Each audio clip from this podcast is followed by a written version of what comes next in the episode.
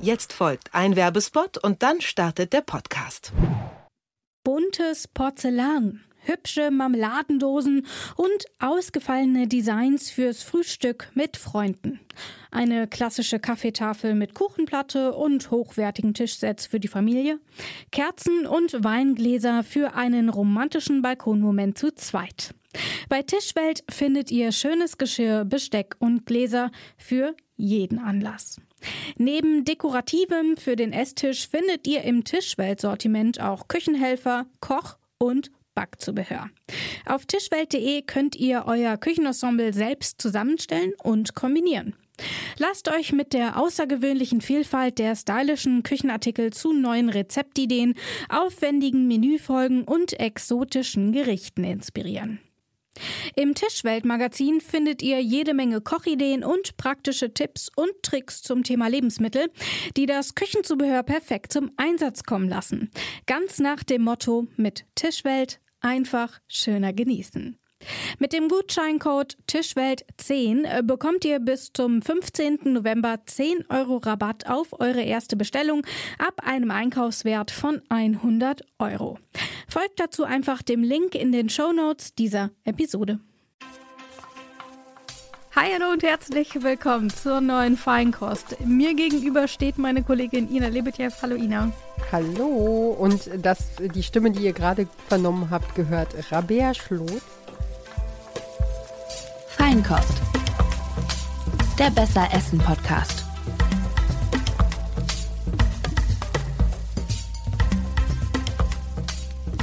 Und wir beide haben ein neues Thema mitgebracht. Genau, also im Grunde habt ihr das neue Thema mitgebracht, denn ihr dürft ja immer auf Instagram darüber abstimmen, worum es in der nächsten Folge gehen soll. Und zur Auswahl gegeben haben wir euch dieses Mal Kürbis gegen Maronen, also das Herbstbattle schlechthin eigentlich. Und ihr habt mit ziemlich großer Mehrheit ähm, für die Maronen abgestimmt. Das ist doch, finden wir doch ganz gut eigentlich. Ich hätte mit beidem sehr gut leben können. Von daher ähm, war es mir dann irgendwie wurscht. Aber ich glaube, es hängt auch so ein bisschen damit zusammen, dass man Kürbis ist so ein kennt ja jeder, weiß jeder, wie er es zubereitet, so.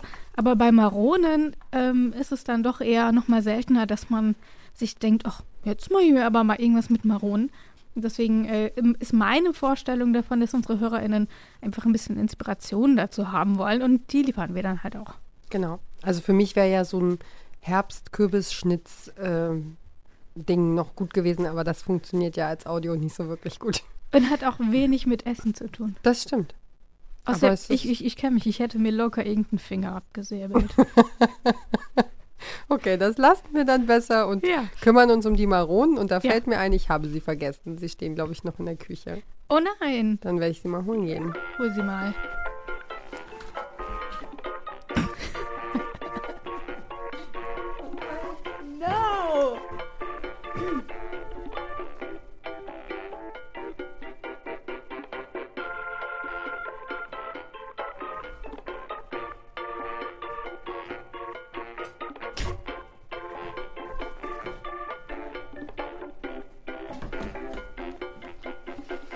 Sie waren schon bis zu meinem Schreibtisch vorgedrungen. Wir sind im hintersten Studio.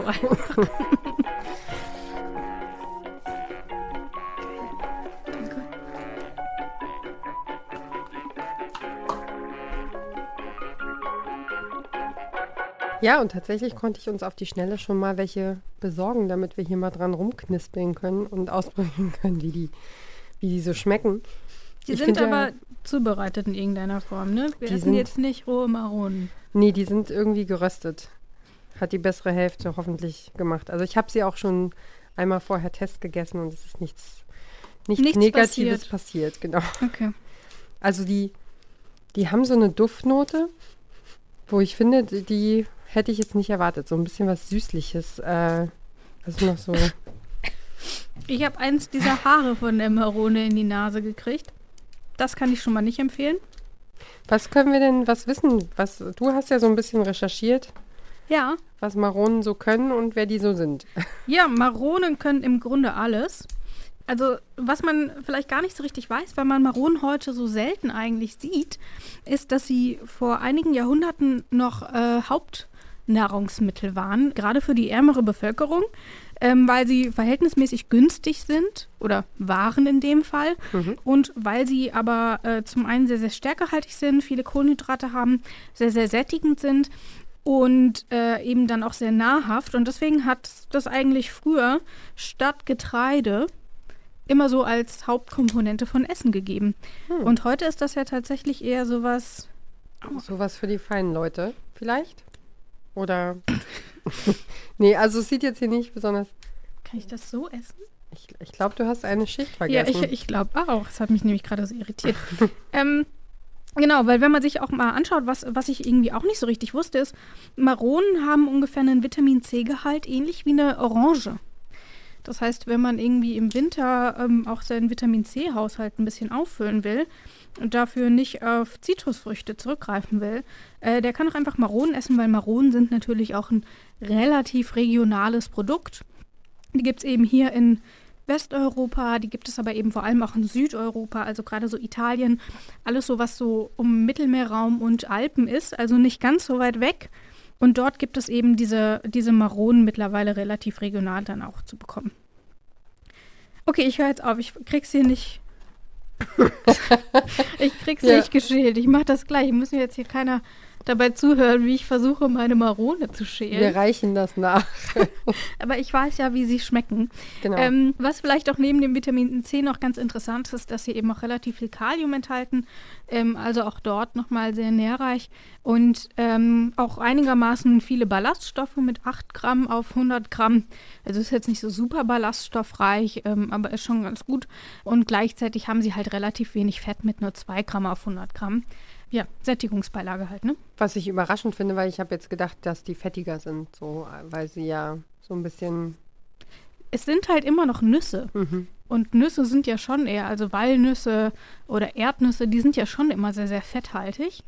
Aber Maronen sind tatsächlich, obwohl es Nüsse sind, äh, gar nicht so super fettig. Ähm, und von daher ist es irgendwie auch schon ganz interessant zu sehen, was, die, was man damit so alles machen kann. Weil sie natürlich durch diese Eigenschaft, auch gerade weil sie nicht so fetten, dann auch relativ, eine relativ gute Breite damit tatsächlich machen kann. Sowohl süß als auch herzhaft, aber da gehen wir später ja noch ein bisschen drauf ein. Mhm. Was ich mich ja jedes Mal frage, ist, oh, wie war das nochmal? Maronen und Esskastanien, ist das eigentlich das gleiche? Maronen sind Esskastanien, aber Esskastanien sind nicht immer Maronen. Ähm, also dort gibt es eben Unterschiede, weil das einfach Edelkastanien sind, die essbar sind, aber da ist die Marone eine Art. Es gibt aber auch darüber hinaus noch weitere. Kannst du das vielleicht ein bisschen genauer spezifizieren? Ja, ich hatte gelesen, also ähm, dass es sich im Grunde um zwei verschiedene Arten der Edelkastanie handelt. Also die sind sozusagen auf der Geschwisterebene unterwegs. Mhm. Und ähm, im Grunde ist die Marone dann eine weiter gezüchtete Form der Esskastanie. Also die Esskastanien haben eine rundere Form äh, als Maronen und sind auch kleiner. Also Maronen wachsen in so einer stacheligen Hülle. Mhm. Ein bisschen, ein bisschen wie, jetzt, guck mal, jetzt habe ich doch geschafft zu schämen. Ein ähm, bisschen wie Rosskastanien, wobei Rosskastanien gar keine Kastanien sind sondern nur aufgrund der Ähnlichkeit zu Maronen auch als Kastanien bezeichnet werden. Also ist ein bisschen verrückt. Genau. Also, genau, und dann ähm, die, die Maronenbäume sind ziemlich groß und die können mitunter wohl 1000 Jahre alt werden. Aber wir lassen uns den Unterschied, äh, den gerade beim Sammeln zwischen Maronen und Esskastanien gleich nochmal hier von unserem Spezialgast, äh, den wir noch nicht verraten haben, äh, ja. erzählen. Den wir auch noch nicht verraten. Genau. Aber Stichwort, die können bis zu 1000 Jahre alt werden. In äh, die älteste Maronen, der älteste Maronenbaum soll wohl auf Sizilien stehen und ist um die 2000 Jahre alt. Also das ist schon eine Hausnummer. Und ähm, die sind halt, also ähnlich wie normale Rosskastanienbäume, halt auch unglaublich groß. Die, ähm, die Baumstämme können einen Durchmesser von drei bis vier Metern haben. Ähm, und die werden so um die 35 Meter hoch. Also das ist schon ein Baum. Und da finde ich es fast schon niedlich, dass die Maronen, die sind in so einer, in, in diesem stacheligen äh, Mantel, den du ja schon gesagt hast, äh, der heißt Cupula. Und in dieser Cupula sind so ein bis drei Maronen drin. Da hast du so einen 35 Meter Baum und dann macht er so super kleine äh, Früchte nur. Das finde ich ziemlich niedlich. Wie hast du denn äh, Maronen bisher, hast du die jetzt vor dieser äh, kleinen Kleckerprobe hier am Arbeitstisch schon mal, wir kriegen wieder Ärger, ne? Ja, ich, ich sehe gerade, neben der Tastatur häuft sich so ein, ein Berg von, es sieht so ein bisschen aus wie, wenn mein Kind irgendwie Bleistifte anspitzt. So. Also Entschuldigung. Ja, doch, es sieht schon genauso aus. ähm, also hast du vor dieser fulminanten Erfahrung, die ich dir da gerade gegönnt habe, schon mal Maronen gegessen? Ja, ich esse super gerne Maronen.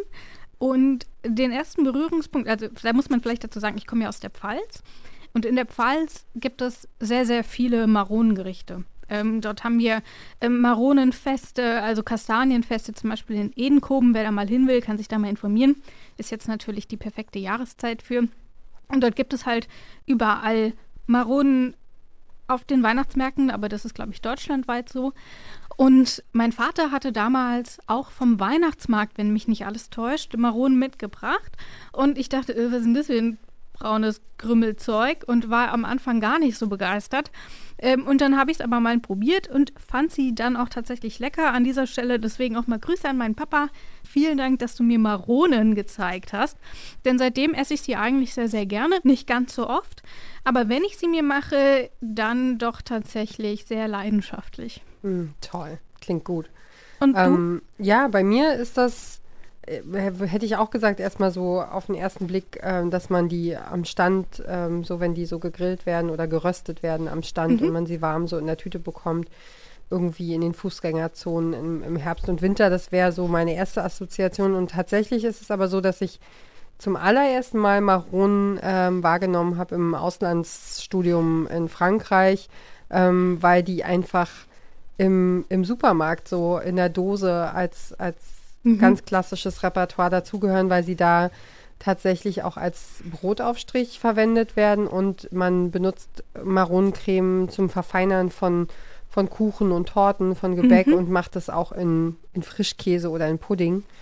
Genau, und ähm, deswegen, das ist das eine. Und das andere ähm, vom, vom kulturellen her ist die Crème de Marron ist in Frankreich eben auch eine ganz klassische Beilage und zwar zu Fleischgerichten. Also die wird auch so zu Wurstbrät und Gewürzen und mhm. Gemüse ähm, und als Füllung für Geflügel benutzt zum Beispiel. Genau, und dann gibt es die noch in der süßen Variante als äh, Dessert, als Mont Blanc heißt das. Ähm, und ist eben quasi diese Grundlage zusammen mit einem Sandteig und Schlagsahne. Das klingt super gut. Und tatsächlich eben, wo du es gesagt hast, in der Pfalz ist es ja zum Beispiel auch so, dass es eigentlich ganz traditionell äh, im Saumagen verarbeitet wird als Füllung, aber eben auch dann als Maronenstampf oder ähnliches oder in Brot oder auch in Nudelteig.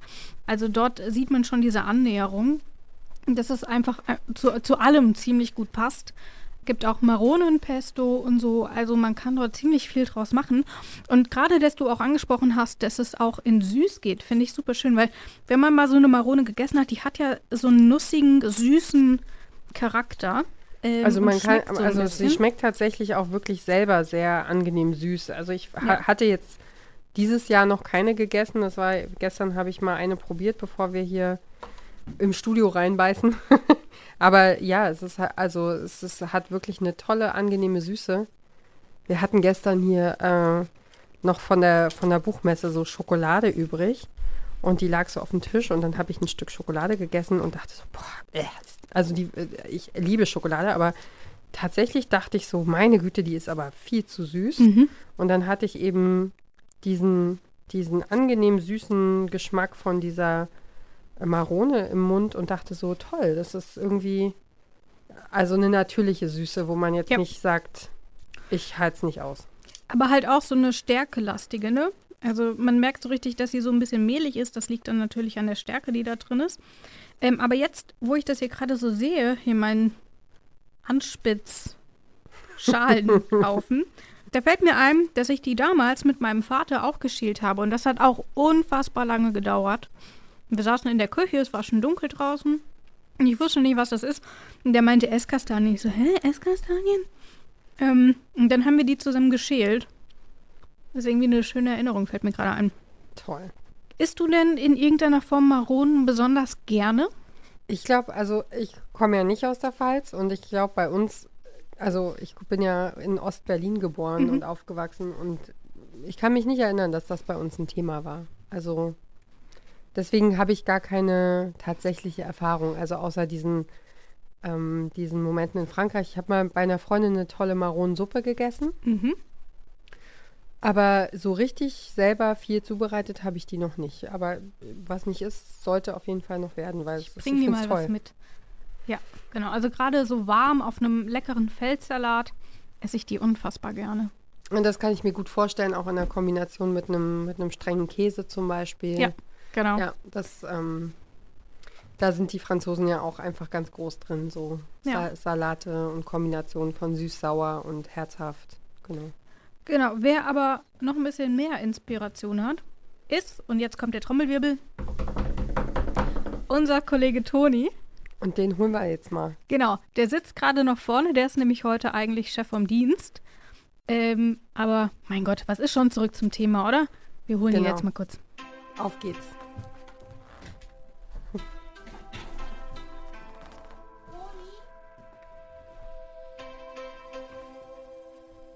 Clever gemacht.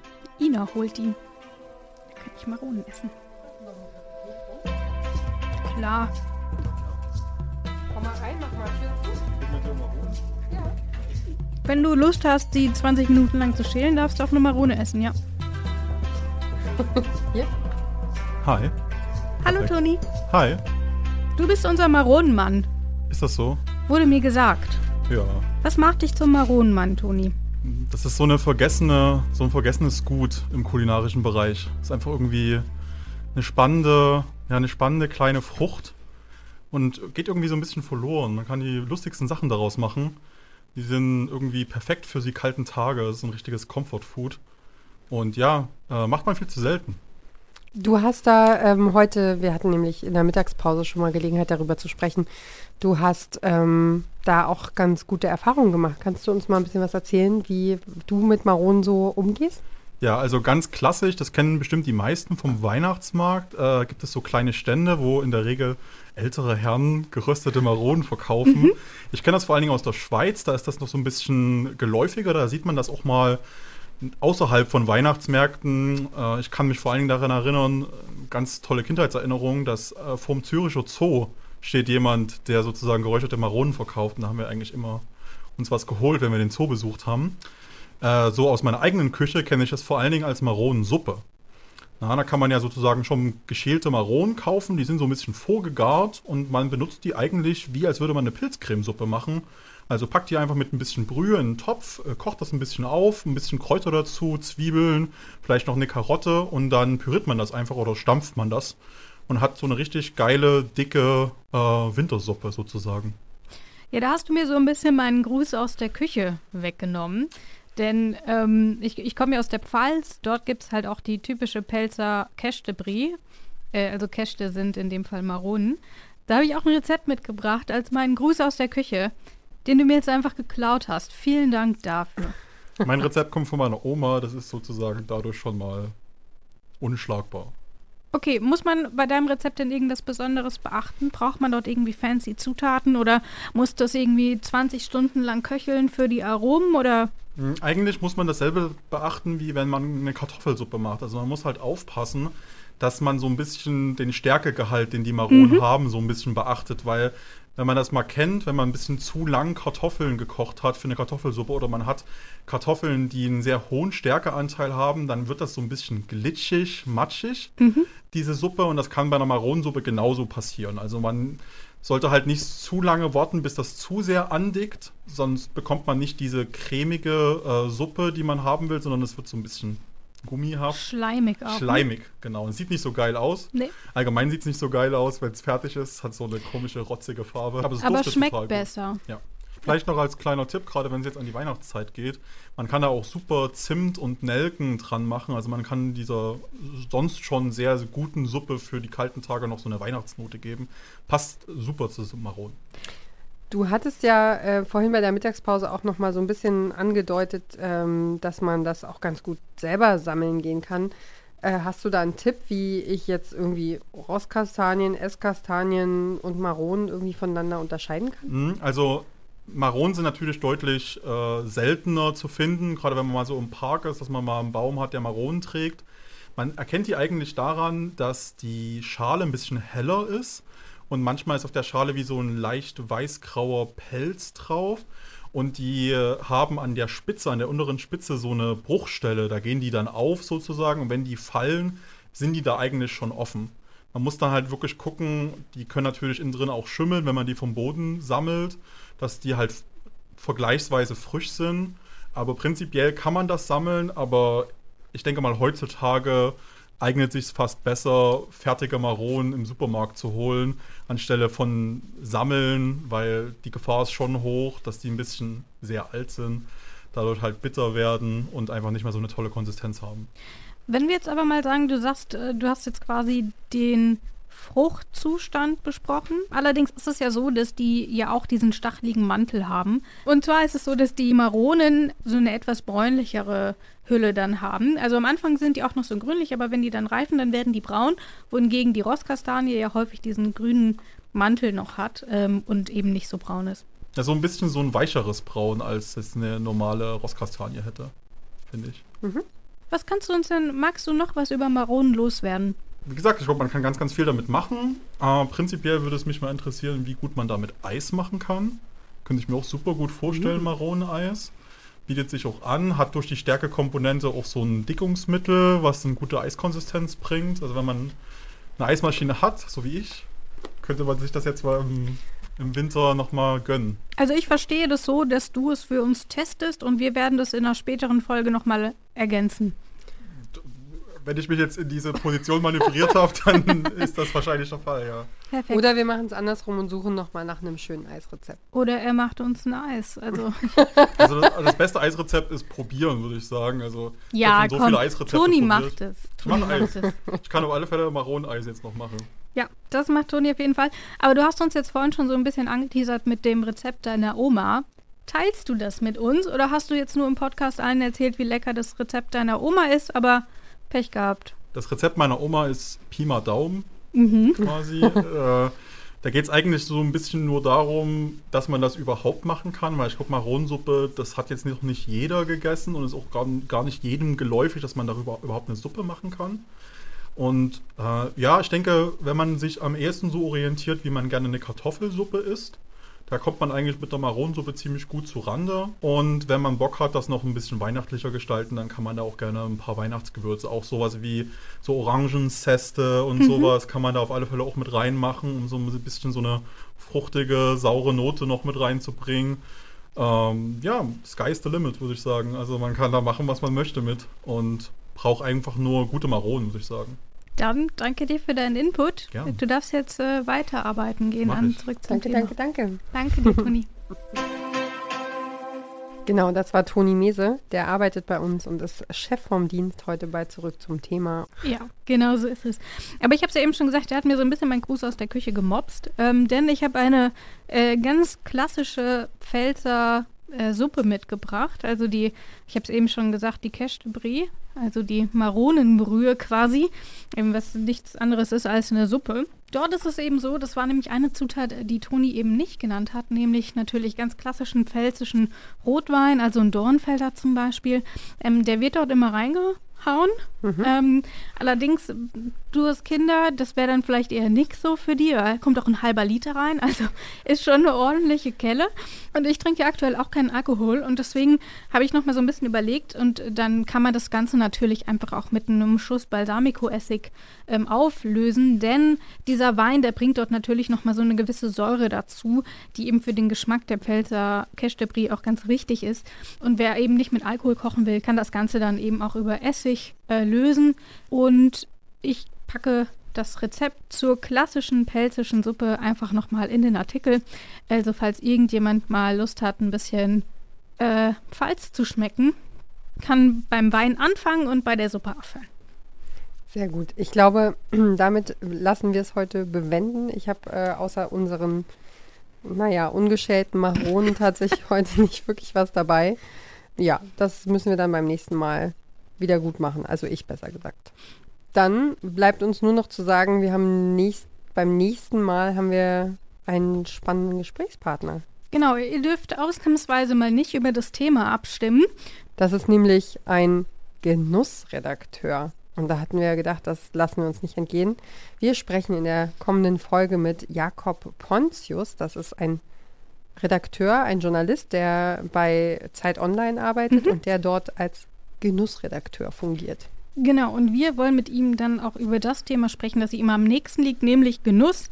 Wir fragen mal, was ist Genuss eigentlich und ähm, was hat das auch für einen Stellenwert bei uns in der Gesellschaft? Das schließt quasi so ein bisschen den Kreis zum Soul Food, das wir in der letzten Folge hatten und natürlich auch so ein bisschen mit den Maronen, die ja auch irgendwie Soul Food sind. Ja, weil Wenn man, man braucht ganz kriegt. viel Zeit und Ruhe, bis man sie alle hat. wir freuen uns über Wünsche, Anmerkungen und Ideen und Kommentare über feinkost.detektor.fm per genau. Mail oder aber auch über auf Instagram, genau, über unseren Insta-Kanal, Facebook, LinkedIn, ja. wo auch immer ihr uns schreiben wollt, schreibt uns einfach und irgendjemand wird euch antworten. Und wir freuen uns natürlich auch darüber, wenn ihr äh, uns folgt und äh, die Feinkost abonniert. Ja. Dann sind wir auch glücklich. Gibt es auch überall da, wo es Podcasts gibt. Und damit schließen wir das Ganze hier ab und freuen uns auf das nächste Mal. Dankeschön fürs Zuhören. Lasst es euch gut gehen, kocht euch was Schönes und Genau, habt euch lieb. Ciao. Tschüss. Feinkost. Der Besser Essen Podcast.